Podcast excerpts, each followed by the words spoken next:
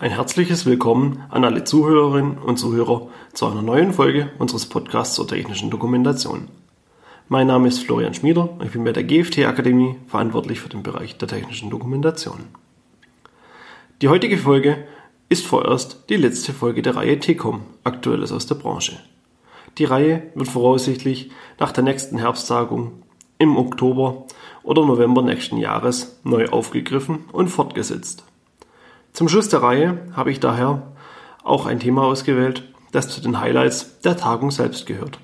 Es ist der Vortrag von Herrn Jens Uwe Heuer James, einem Anwalt und Mitglied des Rechtsdienstes der TECOM. Wie alle Folgen dieser Reihe setzt auch diese Folge kein Wissen aus den anderen Folgen unseres Podcasts voraus. Sie sollten sich jedoch im Themengebiet der technischen Dokumentation auskennen, um alles im Detail verstehen zu können. Falls Sie am Anfang Ihrer Karriere in der technischen Dokumentation stehen, empfehle ich Ihnen daher, sich auch die anderen Folgen anzuhören, damit Sie die Zusammenhänge alle im Detail verstehen können. Wie gerade erwähnt, gehört der Vortrag zu den beliebtesten Vorträgen der TECOM. Der Vortrag ist jedes Jahr fester Bestandteil der Vorträge und stellt quasi ein Update in Bezug auf die rechtlichen Entwicklungen für die Zuhörer dar. Denn anhand von aktuellen Fällen wird gezeigt, was alles in den Gerichtssälen in Deutschland in Zusammenhang mit Produkten und Betriebsanleitungen anfällt. Besonders spannend ist in diesem Zusammenhang natürlich das Urteil der Richter und deren Urteilsfindung. Neben diesen Beispielen gibt es außerdem einen Ausblick auf die weiteren Entwicklungen der Normen, Richtlinien und Gesetze. Sprich, alles wichtige Informationen, die der technische Redakteur gebrauchen kann. Und genau dies erklärt, warum der Vortrag auch immer entsprechend gut besucht ist. Beginnen wir direkt und starten mit dem Grund für all das. Das europäische und somit auch das deutsche Recht entwickelt sich ständig weiter. Als treibende Kraft steht dahinter die EU. Ein wichtiger Grund für die Weiterentwicklung ist der neue rechtliche Rahmen, den die EU 2008 verabschiedet hat.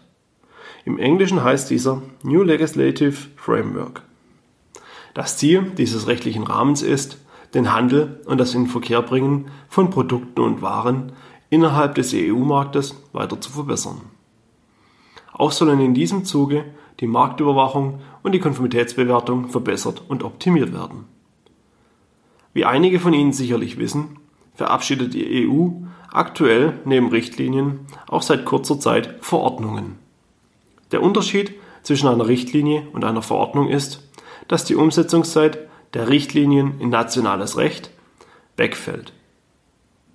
Das bedeutet, dass eine Verordnung sofort gültiges EU-Recht ist und entsprechend auch sofort umgesetzt werden muss. Für uns im Bereich des Maschinenbaus bedeutet dies, dass es sein kann, dass die kommende neue Maschinenrichtlinie, die sich gerade in der Revision befindet, eventuell als Verordnung veröffentlicht wird dann muss diese nach der Veröffentlichung auch direkt berücksichtigt werden und eine Übergangsfrist wie bei der letzten Richtlinie mit einer Dauer von drei Jahren entfällt. In der Podcast-Folge zur Marktüberwachung habe ich erwähnt, dass die EU aktuell mit der Marktüberwachung nicht zufrieden ist und diese ebenfalls überarbeitet bzw. neu strukturiert wird. Auch dies steht in den kommenden Jahren an und treibt die rechtliche Entwicklung weiter voran. Daneben ist der Verbraucherschutz inzwischen umso wichtiger, weshalb dieser noch weiter gestärkt werden soll. Die Stärkung der Marktüberwachung ist dabei genauso ein Teil wie die Überarbeitung der Maschinenrichtlinie. Der Nutzer und dessen Schutz werden immer wichtiger und die Normen und Richtlinien richten sich danach aus. Zu guter Letzt könnte es sogar so weit kommen, dass das Produkthaftungsgesetz bzw. die entsprechende Richtlinie überarbeitet wird. Eventuell sogar ebenfalls als Verordnung. Neben den Richtlinien ändern sich auch die Themen und Bereiche in den einzelnen Gerichtsprozessen. Wo früher hauptsächlich Produkthaftungsfälle oder die vertragliche Haftung der Hauptgrund für einen Gerichtsprozess war, kommt inzwischen ein neuer Bereich hinzu, das Wettbewerbsrecht. Die Anzahl der Fälle wegen Verstößen gegen das Wettbewerbsrecht steigt immer mehr an und nimmt jedes Jahr zu. Unter diese Fälle fallen beispielsweise Anzeigen von Mitbewerbern wegen schlechten oder fehlenden Benutzerinformationen. Wie heiß dieses Thema inzwischen ist, zeigte sich auch auf der TECOM. Im Vortrag erzählte der Referent, dass er auf der Toilette gefragt wurde, wie man als Hersteller gegen Mitbewerber wegen schlechten Betriebsanleitungen vorgehen könnte. An dieser Stelle möchte ich dies vorwegnehmen und dieselbe Antwort wie der Referent geben. Wer im Glashaus sitzt, sollte nicht mit Steinen werfen. Sprich, es ist möglich, den Mitbewerber wegen schlechten Anleitungen oder ähnlichen anzuzeigen. Jedoch sollte man sich bewusst sein, dass dann das Gericht oder die Marktaufsicht auch die eigene Anleitung prüfen wird und man sich so schnell auch ein Eigentor schießen kann. Neben dem häufigeren Auftreten von UWG-Fällen beurteilen Gerichte inzwischen immer öfters auch die Benutzerinformation selbst.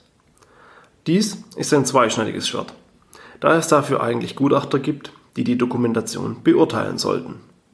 Nur so können auch aktuelle Normen und Richtlinien berücksichtigt werden, die ein Richter unter Umständen nicht kennen wird. Jedoch hat dies auch etwas Gutes. Viele Produkte sollen, zumindest laut ihren Anleitungen, für die Zielgruppe alle oder jeder ausgelegt sein. Also muss wohl auch ein Richter dazugehören. Die Beurteilung der Gerichte legt dabei den Schwerpunkt auf die Auseinandersetzung zwischen Produkt und Anleitung.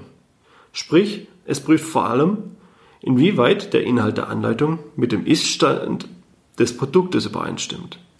Daher kann eine Beurteilung durch das Gericht dazu führen, dass die Anleitung vielleicht normkonform ist, aber der Prozess wegen einer für den Nutzer unverständlichen Anleitung trotzdem verloren geht.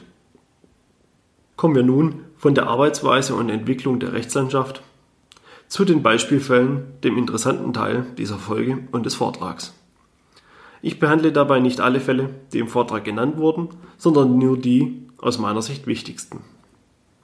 Der erste Fall kommt aus dem Kfz-Bereich, hat jedoch nichts mit dem Abgasskandal zu tun. Ein Käufer eines Kfz ist von seinem Kaufvertrag zurückgetreten und hat den Kaufpreis zurückverlangt. Der Grund dabei war, dass das Kfz eine Displaymeldung anzeigte, die verlangte, dass bei erhöhter Kupplungstemperatur vorsichtig angehalten wurde, damit die Kupplung abkühlen könne. Ergänzend wurde der Hinweis angezeigt, dass dies bis zu 45 Minuten gehen kann und dass nach Erlöschen der Meldung weitergefahren werden darf. Außerdem wies der Hinweis gleichzeitig darauf hin, dass die Kupplung nicht beschädigt sei. Unterlagen seitens des Herstellers zeigten, dass die Kupplung auch während der Fahrt gekühlt wird und ein Anhalten somit nicht notwendig sei. Sprich, es gab einen Widerspruch innerhalb der Dokumentation. Das Oberlandesgericht Nürnberg stimmte dem Kläger zu und sah sein Rückrichtsrecht als gegeben an. Die Meldung im Display ist sachlich fehlerhaft. Sie verhindert die Nutzung des vertraglichen Zweckes, also die Fahrt mit dem Auto. Ein besonderer Käufer würde der Meldung Folge leisten und die Fahrt für 45 Minuten unterbrechen. Der Sinne eines Kfz sei jedoch die Bewegung. Dieser Fall zeigt, welche Wirkung ein solcher überflüssiger oder fehlerhafter Warnhinweis haben kann. Er öffnet die Tür für eine vertragliche Haftung. Er hätte gründlich geprüft werden müssen, dann wäre der technischen Redaktion oder der Qualitätssicherung aufgefallen, dass hier ein Konflikt besteht. Zum einen widerspricht sich die Meldung mit den internen Unterlagen, die belegen, dass die Kupplung während der Fahrt gekühlt wird. Zum anderen muss diese Situation technisch so gelöst werden, dass es dem Zweck des Produktes dient. Ein Kfz ist nun mal zum Fahren da. Schaut man sich diesen Fall einzeln an, hat er wohl mindestens zu einem unzufriedenen Kunden und einem monetären Schaden in Höhe des Kaufpreises geführt. Da es sich um ein Kfz handelt, hat es wohl mehrere Käufer und so könnte sich dieser Fall entsprechend multiplizieren und der Kaufpreis wird wohl zwischen 25 und 35.000 Euro liegen, was auch nicht gerade wenig ist. Unser nächster Fall hat ebenfalls mit der technischen Dokumentation und dem Kfz-Bereich zu tun. Diesmal geht es jedoch um die Betriebsanleitung. Der Kläger hat ein gebrauchtes Kfz gekauft und wollte aufgrund eines zu hohen Ölverbrauchs vom Kaufvertrag zurücktreten. Der Ölverbrauch war höher als in der Anleitung angegeben und auch höher als bei vergleichbaren anderen Fahrzeugen. Die Klage wurde vom Oberlandesgericht Stuttgart zwar stattgegeben, jedoch widersprach es dem Kläger in dessen Argumentation. Es sei zwar möglich, aus der Anleitung vertragliche Angaben im Sinne einer öffentlichen Äußerung abzuleiten. Jedoch sei die Anleitung nicht beim Abschluss des Kaufvertrages vorgelegen und somit nicht die Grundlage des Kaufes. Die Anleitung ist erst drei Wochen nach dem Kauf an den Käufer übergeben worden. Das Gericht gab dem Kläger jedoch dennoch Recht, da der Sachverständige bestätigte, dass der Ölverbrauch zu hoch sei. Dieser Fall zeigt uns vor allem, wie wichtig bzw. wie sensibel falsche Informationen in Anleitungen sein können. Sie stellen ein direktes Risiko dar, da der Käufer aus ihnen einen Gewährleistungsanspruch herleiten kann. Der Fall aufgrund des Nichtvorhandenseins der Anleitung bei Schließung des Kaufvertrags ist übrigens ein zweischneidiges Schwert. Heutzutage findet man Anleitungen im Internet. Hier hätte der Kläger ohne weiteres argumentieren können, dass er diese vorab im Netz heruntergeladen hat, um seine Kaufentscheidung zu treffen. Dies ist übrigens interessanterweise recht analog zum Dieselskandal, wo die Käufer und Kläger damit argumentieren, dass sie das Fahrzeug gekauft haben, dass sie es als das umweltschonendste Fahrzeug ermittelt hatten. Kommen wir nun nach Freiburg zu einem Fall der Medizintechnik. Auch diesmal geht es um eine Anleitung. Jedoch handelt es sich dabei um eine OP-Anleitung für Ärzte. Also ein Beispiel, das mit der Zielgruppe zusammenhängt und den Angaben, die diese benötigt. In diesem Fall hat ein Patient wegen Gesundheitsschäden geklagt, die er erlitten hat, da er das Hüftgelenk falsch eingesetzt bekommen hat. Der Kläger klagte, da er behauptete, dass die Prothese bzw. deren Anleitung fehlerhaft sei, da die Anleitung zu ungenau ist. Die Anleitung verlange vom Operateur, die Prothese mit einem leichten Schlag im Knochen zu verankern. Die benötigte Kraft des Schlages wurde dabei nicht beschrieben. Das Landgericht Freiburg gab dem Kläger Recht. Es hat sich intensiv mit dem Fall auseinandergesetzt und einen umfangreichen Beweis durch den Sachverständigen erhoben. Die anderen Ursachen für die Schmerzen konnten dabei ausgeschlossen werden, übrig blieb eine unzureichende Verbindung zwischen Prothese und Knochen. Das Gericht beurteilte die Operationsanleitung als offensichtlich ungeeignet, da die benötigte Kraft nicht beschrieben sei. Zudem habe es der Hersteller versäumt, in einer klinischen Prüfung einen Usability-Test hinsichtlich der Handhabung im OP-Saal durchzuführen. Dieser Fall zeigt sehr schön, wie sich die Berücksichtigung der Zielgruppe bzw. deren Nichtberücksichtigung auf einen Fall auswirken kann und wie schnell dadurch ein Haftungsfall verloren gehen kann. Auch der Nachweis der klinischen Tests, wie sie die Normen fordern, konnte vom Hersteller nicht erbracht werden. Beides führte zum Verlieren des Falles. Unser nächstes Beispiel kommt aus dem Bereich des Wettbewerbsrechts. Ein Hersteller wurde angeklagt wegen dem Verstoß der Kennzeichnungspflicht von Produkten.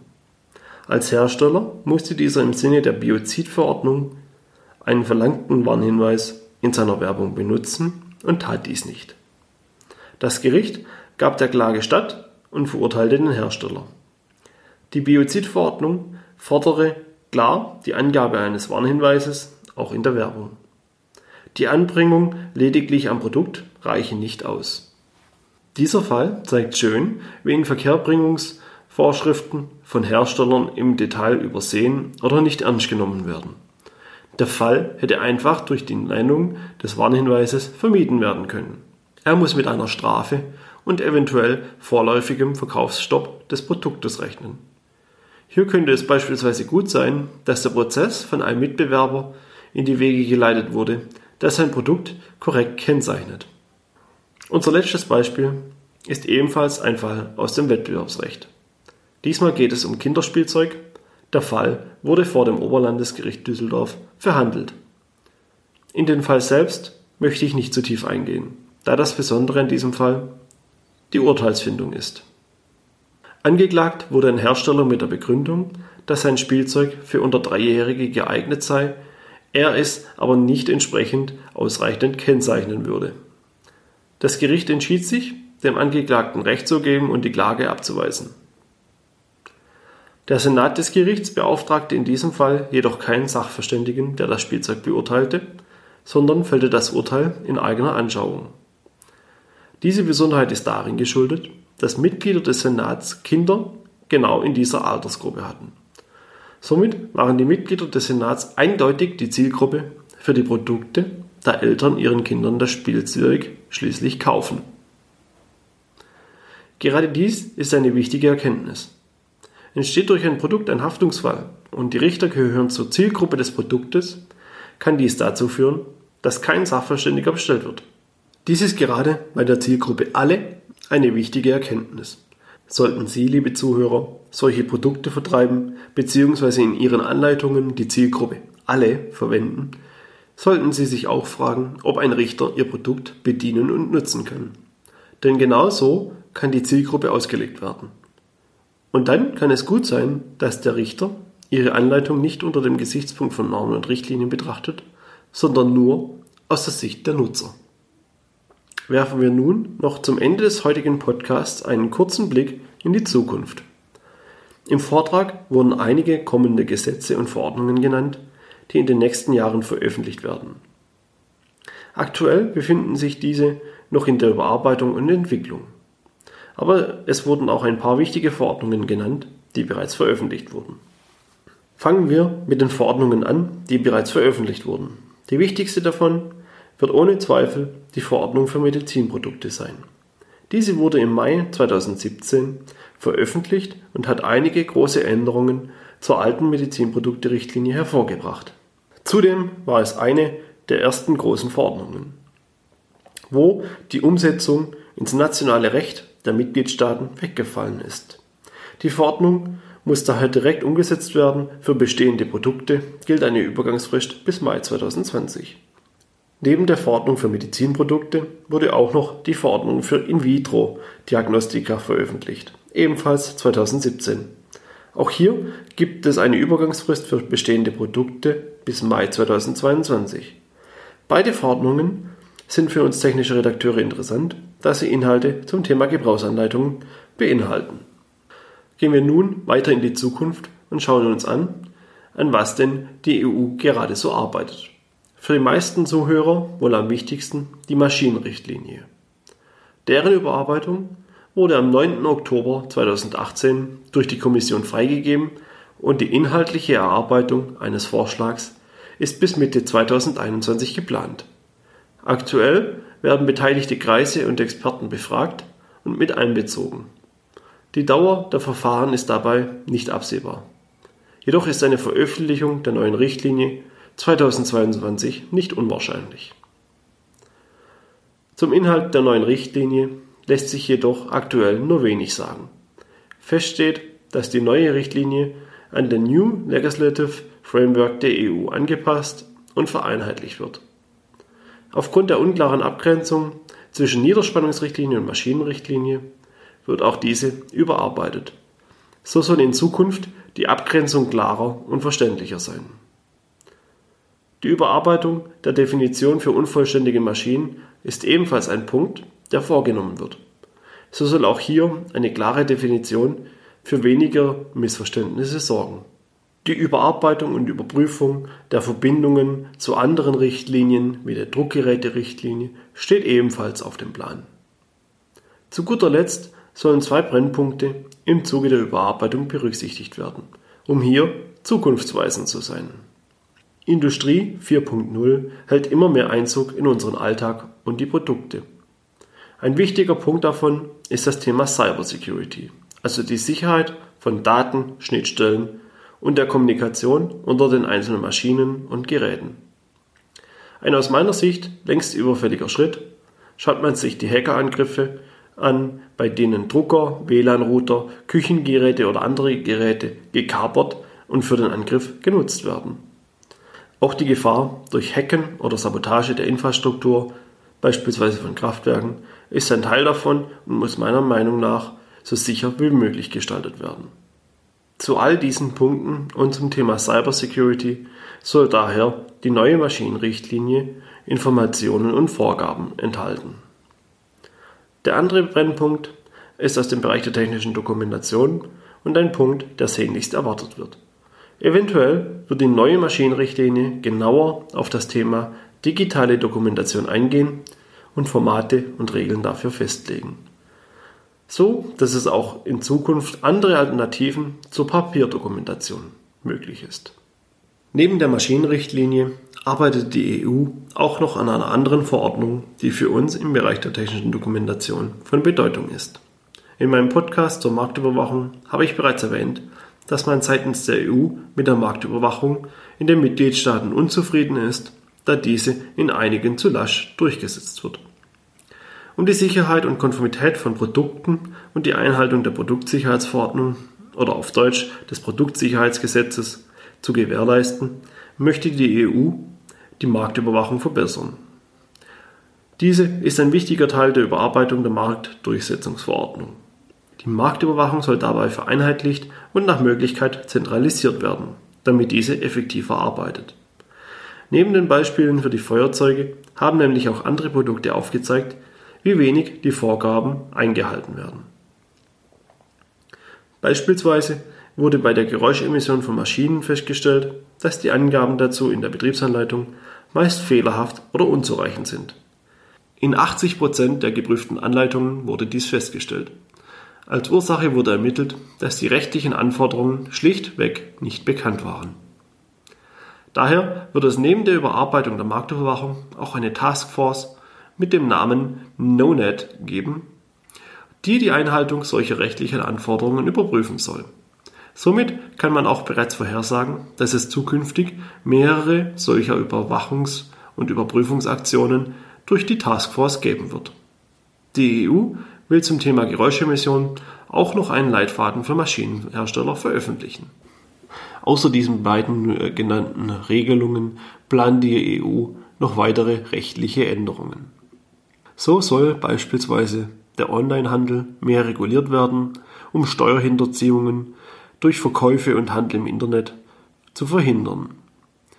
Eine Verstärkung von Grenzkontrollen für Waren an den Grenzen der EU soll zukünftig fehlerhafte, gefährliche Produkte aus dem Markt fernhalten und das in Verkehr bringen noch weiter einschränken. Zu guter Letzt soll außerdem ein EU Product Compliance Network etabliert werden. Was genau damit gemeint ist, ist noch unklar. Vermutlich soll das CE-Zeichen weiter verbessert werden. Auf jeden Fall ist viel in der Welt der Normen und Richtlinien los und die nächsten Jahre bleiben spannend. Wir sind nun wieder am Ende des heutigen Podcasts und somit auch am vorläufigen Ende der Reihe TECOM Aktuelles aus der Branche. Ich hoffe, Ihnen hat diese Folge und die Reihe gefallen. Wie bereits angekündigt, geht es nun in die Weihnachtspause. Wir werden im Januar dann wieder mit neuen Folgen zurückkommen. Bis dahin wünsche ich Ihnen ein paar frohe, besinnliche Feiertage und einen guten Rutsch ins neue Jahr. Herzlichen Dank fürs Zuhören.